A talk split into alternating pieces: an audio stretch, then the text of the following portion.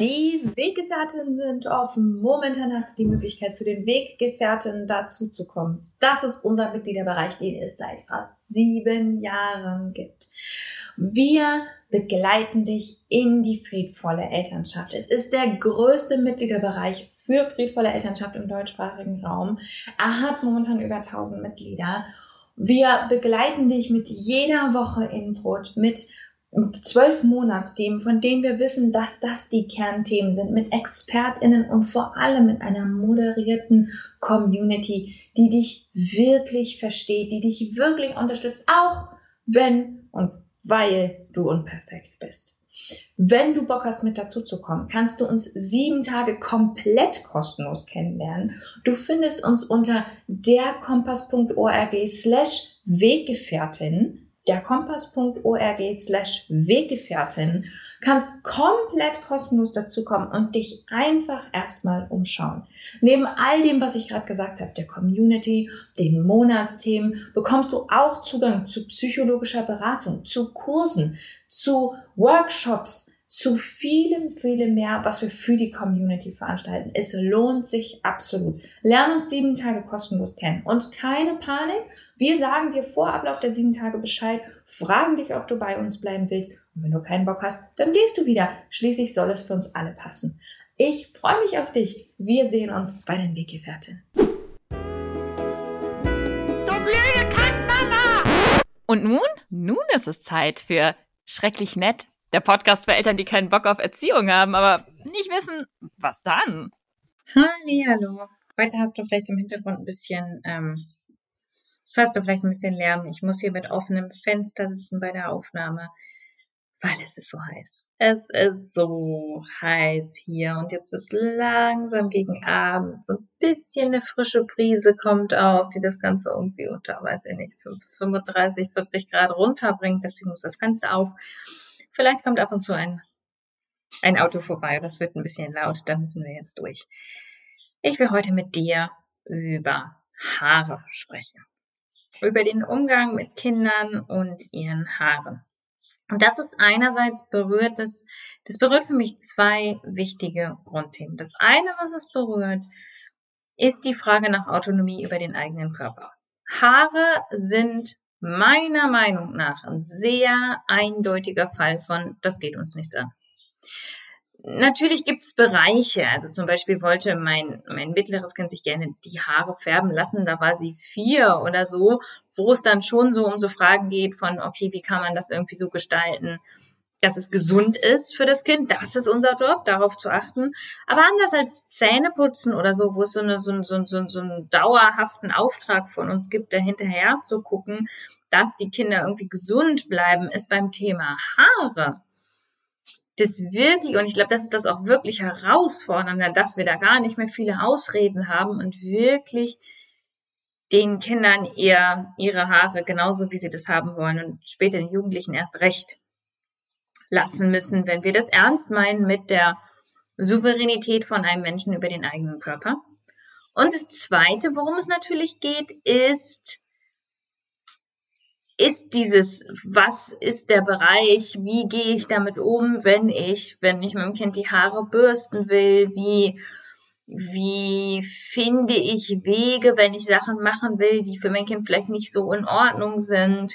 Also es geht einerseits um Souveränität über den Körper und das Recht auf Ausdruck und das Recht auf einen eigenen, Recht auf einen eigenen Stil und auf eine eigene Art, mit den Haaren umzugehen. Ich glaube, das sind die zwei Themen. Es hängt natürlich zusammen, aber ich glaube, das sind die zwei Themen, über die wir hier reden. Und das wird oft vermischt.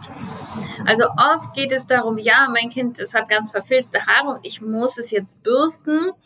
Ähm, wo ja erstmal die Frage ist, was will denn das Kind mit seinen oder ihren Haaren machen?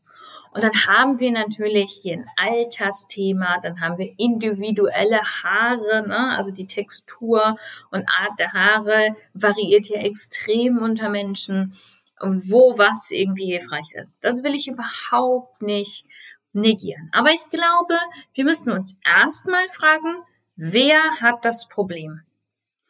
Um wen geht es hier eigentlich gerade? Ist mir das peinlich, dass mein Kind verfilzte Haare hat oder ist das grundsätzlich ein Problem und möchte mein Kind, dass wir die Haare büsten? Und ja, ich stelle mich jetzt hier hin und sage, ich finde, ein Kind hat absolut, ich sehe zumindest jetzt keinen vernünftigen medizinischen Grund, warum wir rechtfertigen können, in den Bereich eines Kindes einzugreifen. Und ich, ich glaube, das Kind hat ein Recht darauf, die Haare ganz genauso zu haben, wie es sie haben möchte. Das möchte ich mal so ganz generell in den Raum stellen. Der einzige Grund, den wir haben könnten, abgesehen jetzt von vielleicht irgendwelchen raren medizinischen Situationen, der einzige Grund, den wir, den wir haben könnten, ist der, dass wir unsere Kinder als unsere Verlängerung ansehen, als ein Ausdruck unseres Stils, als die Gepflegtheit ihrer Haare, als ein Ausdruck der Art und Weise, wie gut wir Eltern sind oder sowas. Und das ist nicht der Job vom Kind. Das ist nicht der Job vom Kind, mit seinen hübschen Haaren dafür zu sorgen, dass wir uns wohlfühlen. Und ich möchte dazu noch ausführen. Es ist wichtig, dass wir Kindern das beibringen. Es ist wichtig, dass wir Kindern zeigen, beibringen ist das falsche Wort, dass wir zeigen, dass sie ein Recht darauf haben, mit ihrem Körper genau das zu machen, was sie für richtig halten.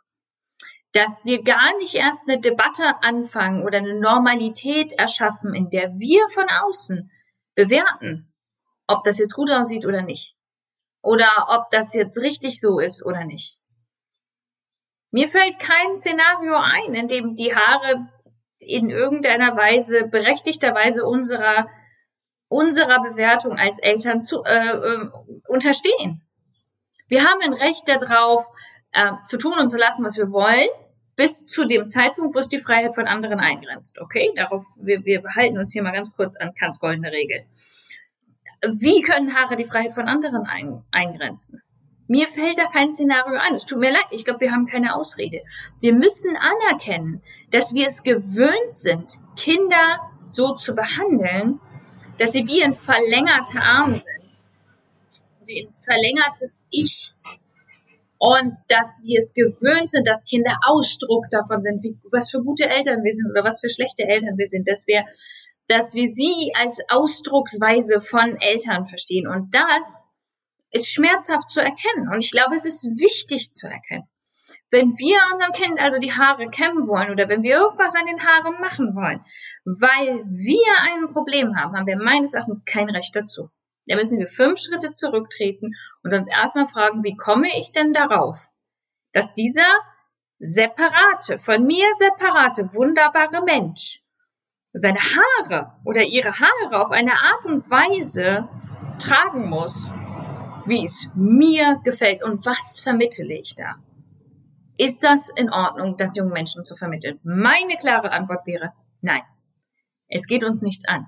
Es ist wichtig zu zeigen, an diesem kleinen Beispiel, das ist, scheint nicht wichtig zu sein, aber es ist wichtig, Kindern eine Normalität aufwachsen zu lassen, dass sie selbstverständlich über ihren Körper, ihren Ausdruck, ihren Stil, ihre Art und Weise entscheiden. Und ich weiß nicht, vielleicht erinnert ihr euch daran, mir geht es definitiv so, wenn ich zurückdenke an meine Pubertät, wo ich angefangen habe, mit meinen Klamotten, mit meinem Stil und so weiter zu spielen, dass mich das total verletzt hat, wie wichtige Erwachsene in meinem Leben darauf reagiert haben.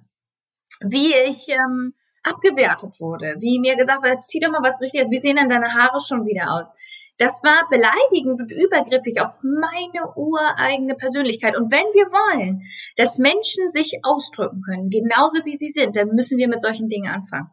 Es gibt keine ganz großen Themen, die sich nicht im ganz Kleinen spiegeln. Wenn wir wollen, dass Menschen erfahren, dass es total okay ist, Körperbehaarung so zu haben, wie wir sie haben wollen, uns anzuziehen, wie wir, wie wir uns anziehen wollen, dass es total okay ist, ähm, genderunabhängig ähm, Stil und Klamotten und so weiter zu haben, dann müssen wir an irgendeiner Stelle anfangen. Und das ist, indem wir nicht die Souveränität, die das Kind mit auf die Welt bringt, zerstören. Wegen sowas wie Haaren.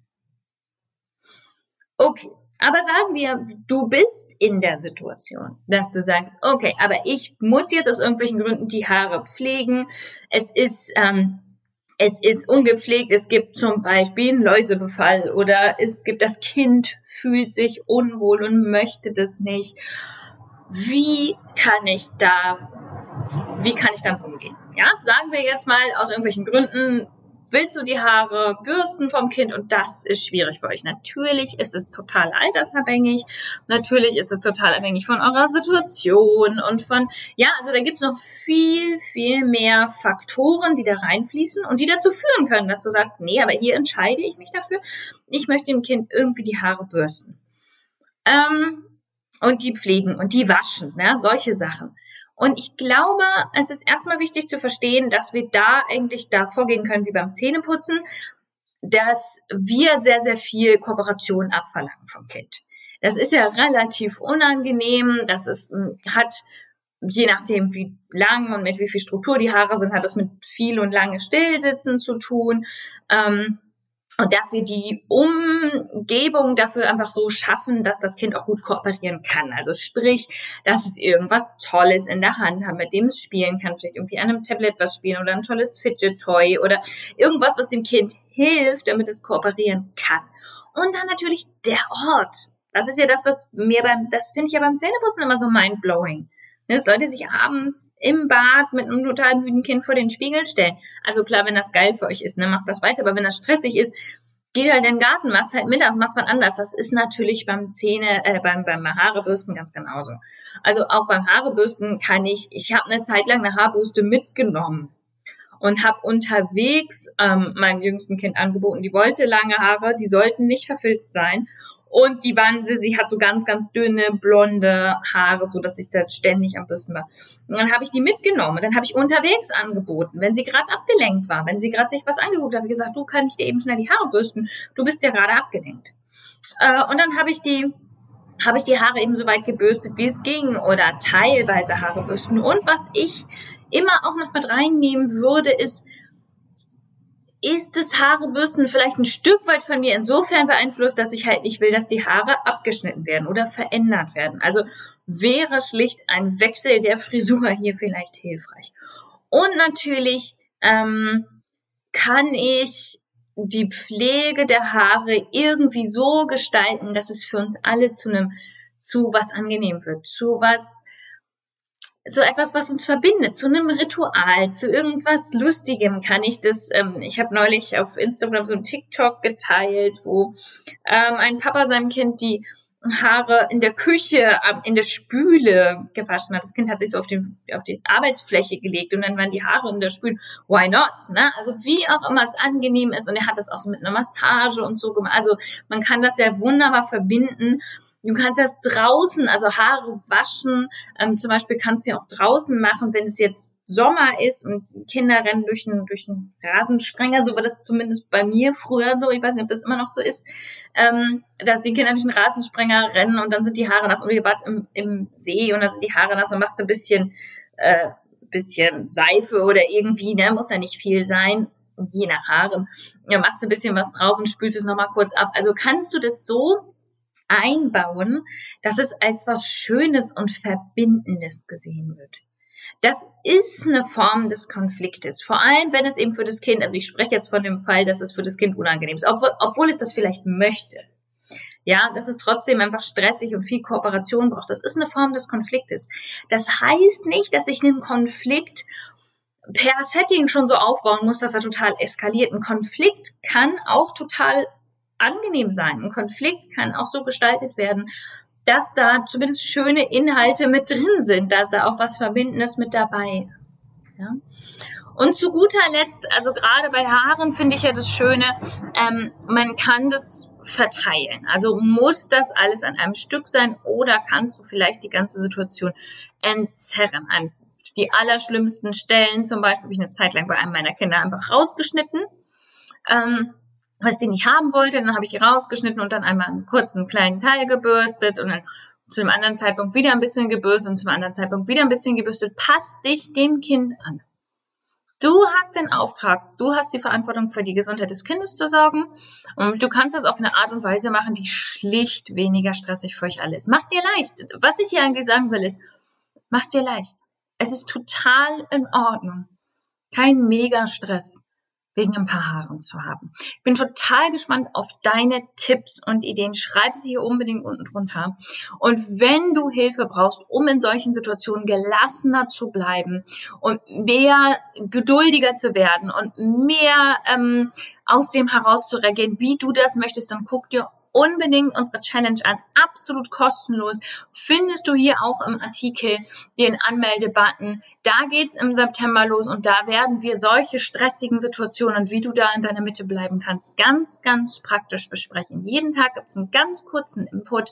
Es gibt eine ganz tolle Facebook-Community, an der wir uns treffen und austauschen. Es ist komplett kostenlos. Ich freue mich schon auf dich. Bis dahin.